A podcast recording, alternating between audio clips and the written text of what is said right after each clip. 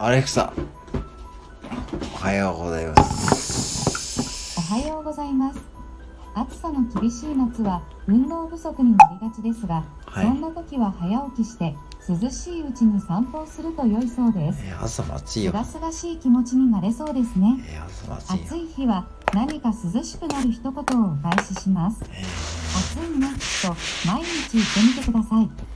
ー、アレクサ暑いねでは炭酸水の音を聞いてスタートしましょう。あ多いね。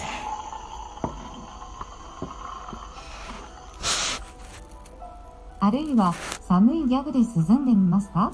うん。寒いギャグを言ってと言ってみてください。ど。うしようかな。これアレクサ寒いギャグを言って。カニの食べ放題はいかがかに？